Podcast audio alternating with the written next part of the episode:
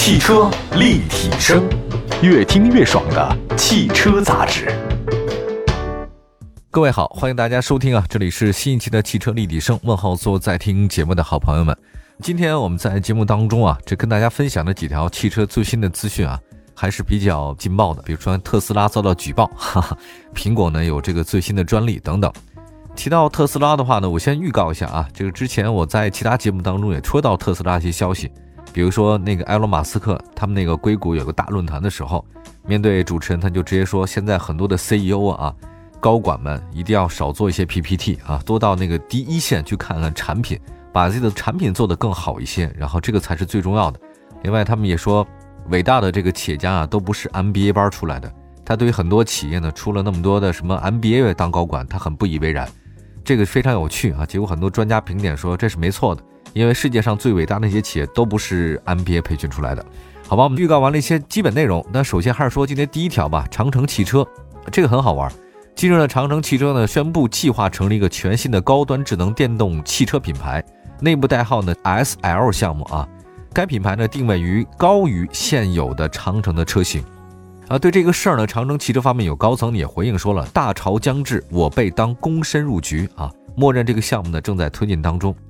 我就发现啊，最近看那个大秦赋也是啊，燕赵之地多慷慨悲歌之士，风萧萧兮易水寒，就是燕赵之地的人啊，他这个每次喊起那口号来的都特别霸气。大潮将至，我辈当躬身入局啊。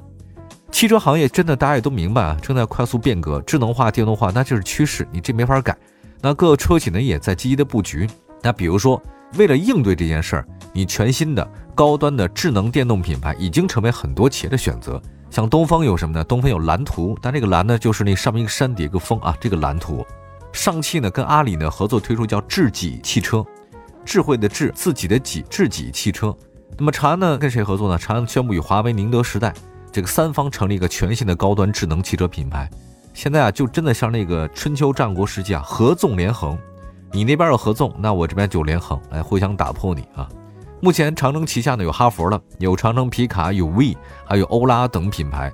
那么哈弗还有皮卡主力燃油车，V 呢其实长城汽车是向上的高端品牌。那么欧拉瞄准的就是新能源汽车趋势，那主打呢像微型车、小型车、紧凑车，呃，但是在高端加电动方面啊，这是一个空白啊。那么高端电动的是什么车为首呢？其实就是特斯拉嘛。另外还有像蔚来。呃，小鹏当然也有几个车型都是那个高端车了啊，所以长城基本是从下往上走的趋势。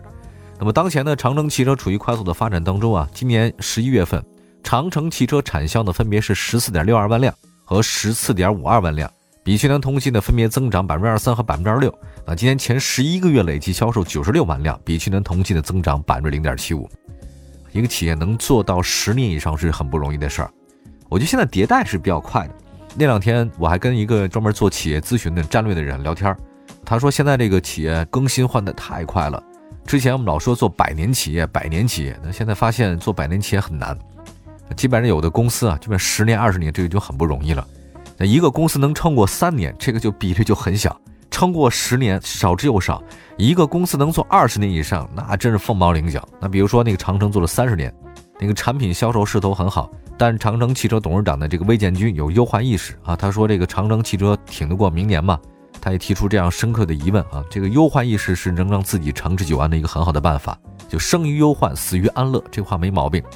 那么新的品牌推出以后呢，长城汽车有了更多的砝码竞争，或许呢将为长城汽车对未来赢得更多的优势和底气啊，这个是特别好的一件事儿。哎呀，真的是人无远虑必有近忧，就是头上有星空，但脚踏实地去走。你每走一步的话呢，都比之前前进一步啊，都离你的目标更近一点。也许可能你再往前走十步、走一百步，你也看不清未来的目标。但是你能确定一件事儿，你离目标越来越近，你至少做出尝试了。千万不要原地踏步啊！这个时候原地踏步呢，就是死路一条。那下一个呢，再说说这个丰田吧。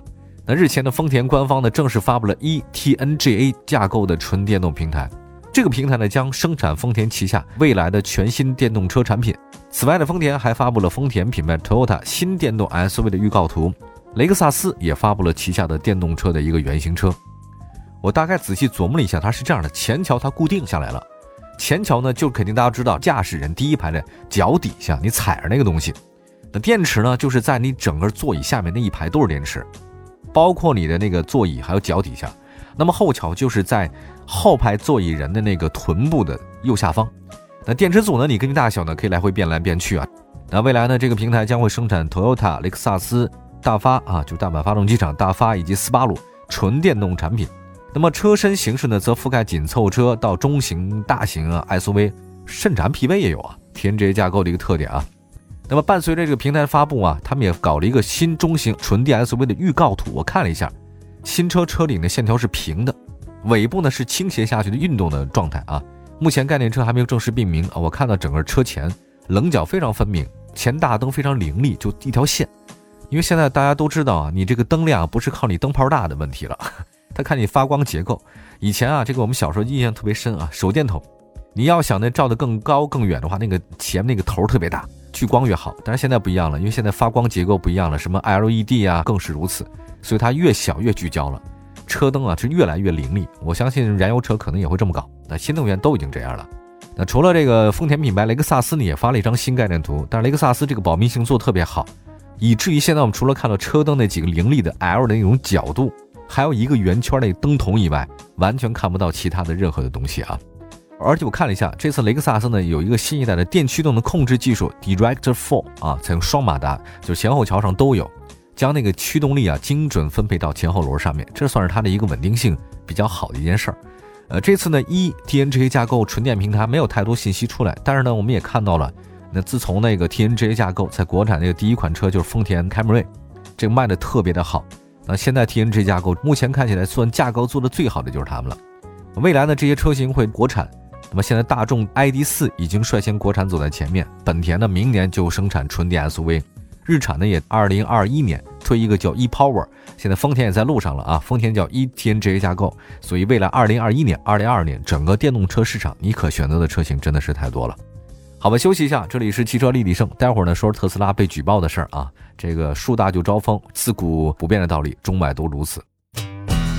汽车立体声，您的爱车情报站，会新车，私车定制，会买车，会客厅大驾光临，庖丁解车，精准分析，会拆车大师来帮您，会用车，自驾上路，会玩车，我们都是汽车人。继续回到节目当中，您现在收听到的是汽车立体声，我是董斌。今天呢，跟大家分享的是几条汽车资讯，比较八卦啊。刚才说了长城高端的纯电品牌，另外还有个丰田的新平台叫 eTNGA。那么接下来说特斯拉被举报的事情啊，这个都是相辅相成的啊，就跟咱们下跳棋是一样的，除了自己给自己搭桥呢，还要过河拆桥嘛。那么这个特斯拉遭举报呢，就是这样的。德国媒体报道，当地一个环保组织啊，这个向法兰克福行政法庭控诉特斯拉。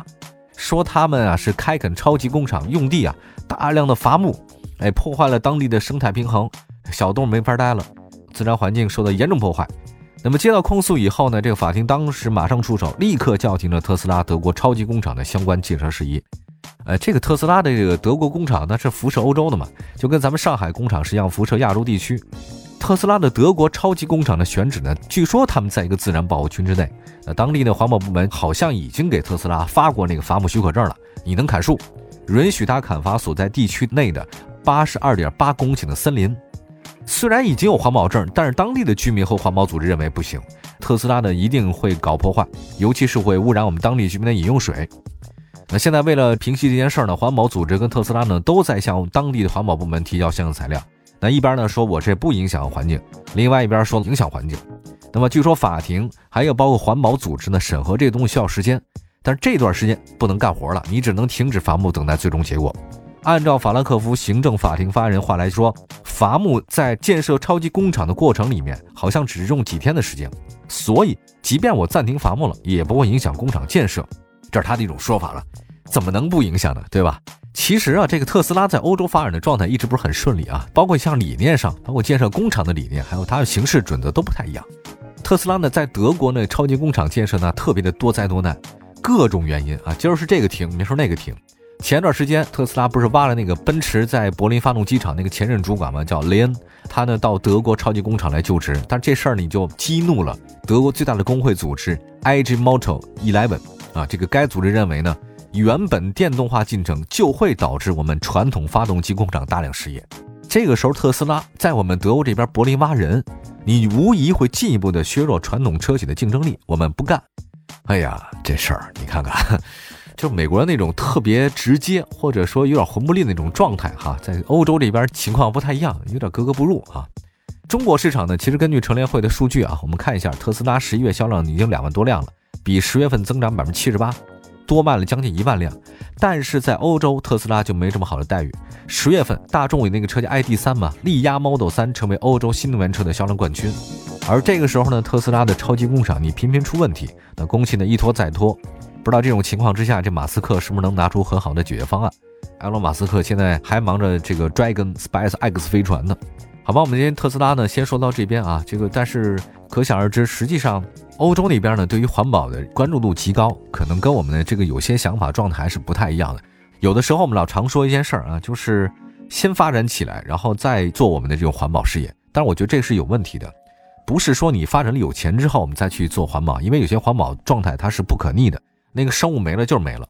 在我们听节目这段时间当中，地球上已经很多物种就消失了，这是很现实的事儿。所以我们要明白一件事儿，就青山绿水就是金山银山，这句话真的一点没有毛病。不是说我们赚了钱之后再来去保护它，你保护谁去？没了，人都没了，或者说动物都没了，植物都没了，你再保护也来不及。这就是发展理念的事儿。接下来呢，再说苹果这吧。苹果研发车用激光雷达障碍物探测系统。